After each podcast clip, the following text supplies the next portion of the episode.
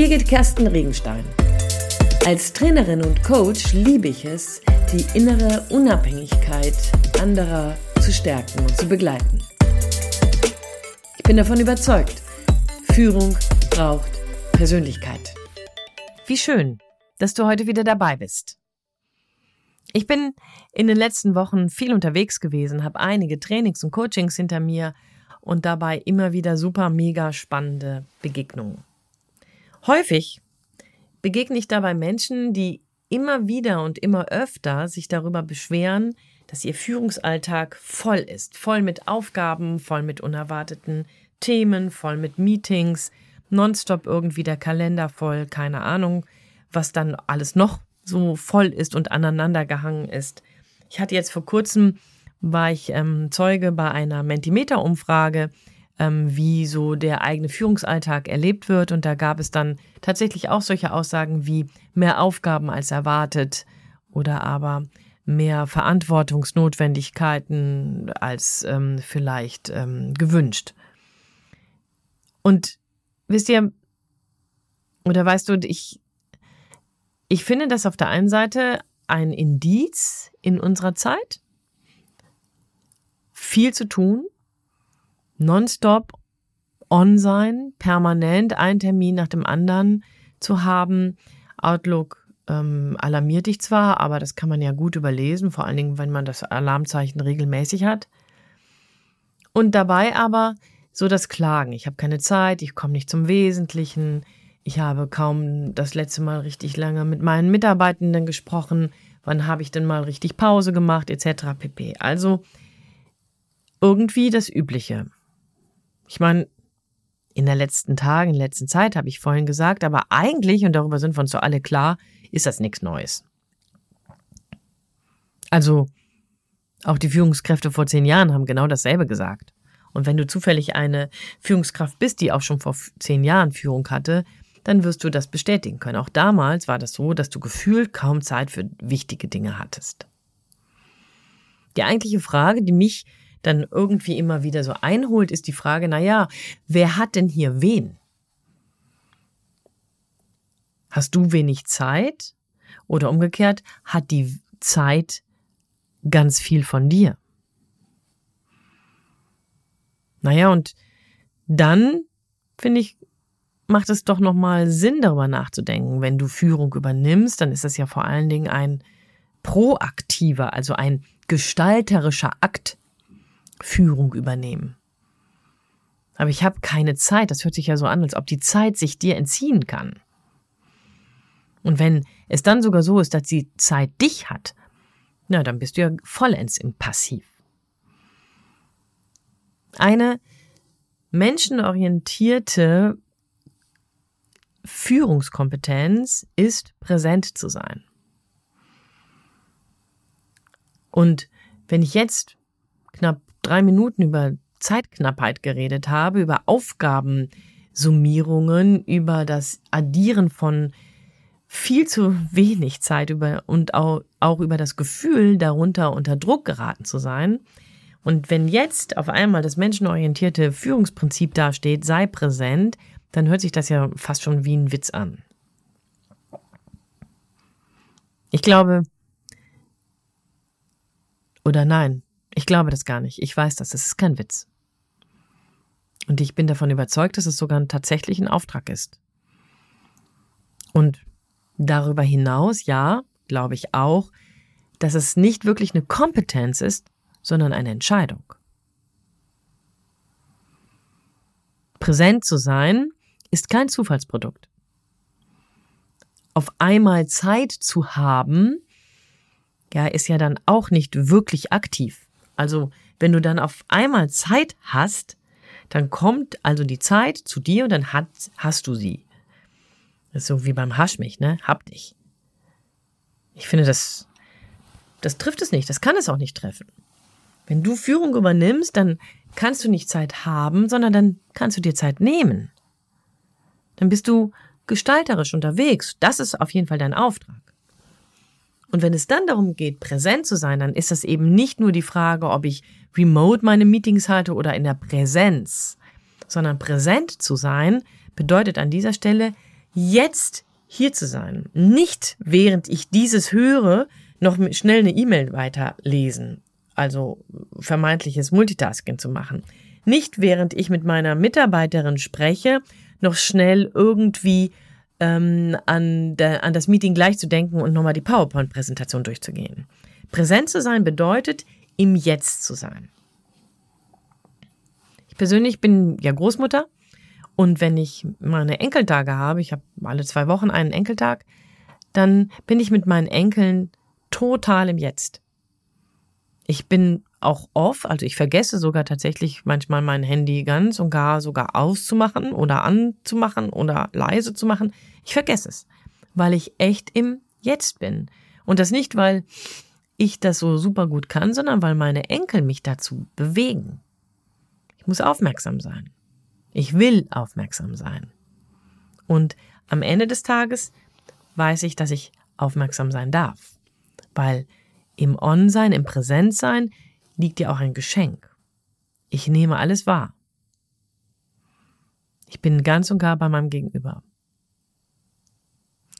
Ja, vielleicht hast du nicht Enkeltage oder vielleicht hast du auch keine Mitarbeitertage oder keine meetingfreien Tage. Das kann natürlich alles sein. Und trotzdem ist auch hier in unserem Arbeitsalltag dieses Phänomen präsent zu sein unbedingt unabdingbar. Im Jetzt zu sein und deinen Mitarbeitenden, der dich gerade anspricht, eine absolute Aufmerksamkeit zu geben, hat nämlich tatsächlich den Effekt, dass dir keine Nuance seiner Frage, seiner Aussage oder seiner Bitte entgeht.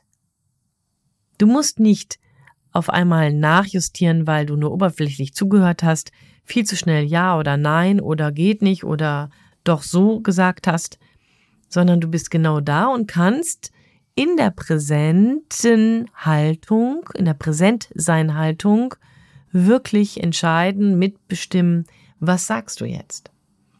Du bist sensibel und hellhörig für die Nuancen und in diesem Augenblick sparst du sogar, ja, jetzt hör genau hin, sparst du sogar Zeit.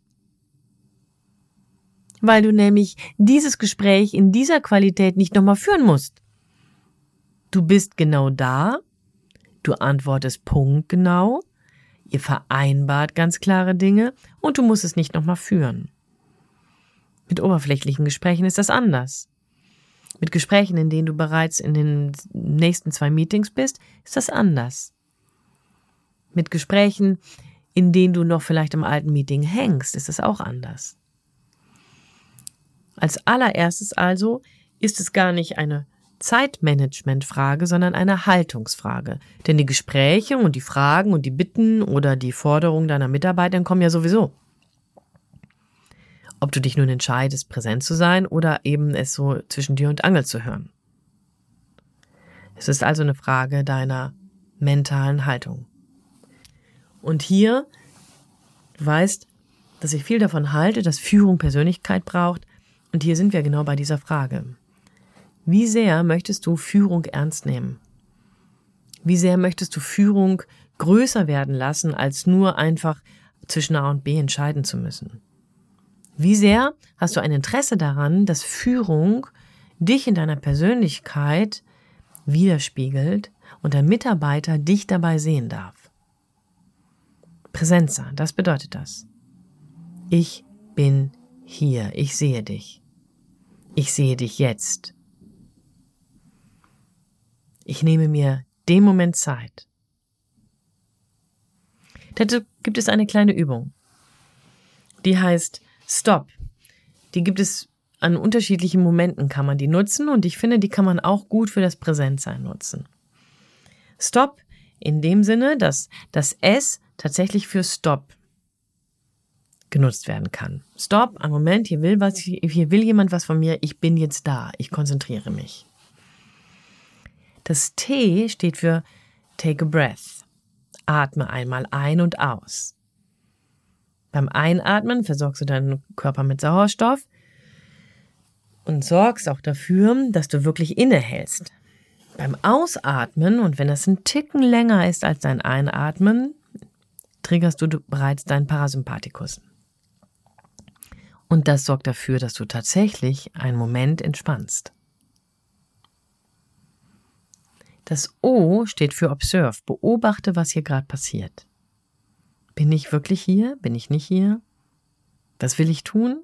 Habe ich keine Zeit oder habe ich doch Zeit? Ja, ich habe Zeit. Kann man ja sagen, okay, ich habe gesehen, observe und dann das P für proceed. Fahre fort. Führe jetzt das Gespräch. Sei da.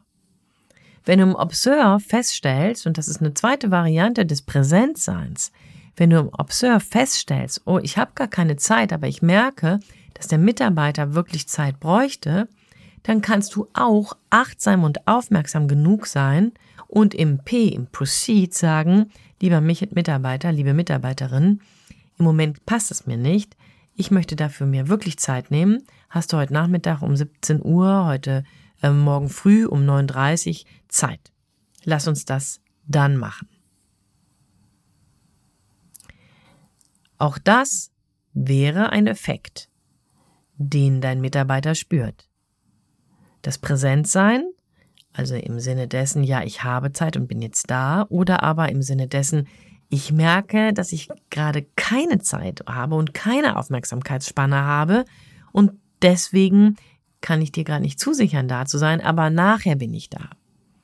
Beides gibt dem Mitarbeitenden unbedingt das Gefühl, gesehen zu werden. Wichtig zu sein. Und ich weiß nicht, ob ich das irgendwann mal erwähnt habe, heute zwar nicht, aber irgendwann sicherlich mal. In der Gallup-Studie sagt man, dass viele Mitarbeitende den Eindruck haben, dass der Vorgesetzte gar nicht weiß, was Mitarbeitende tun. Also sie fühlen sich nicht gesehen. Interessant, ne? Durch diese kleine Geste, ich will präsent sein, kannst du hier was entgegen aller Studien unternehmen und zeichnest dich damit schon aus.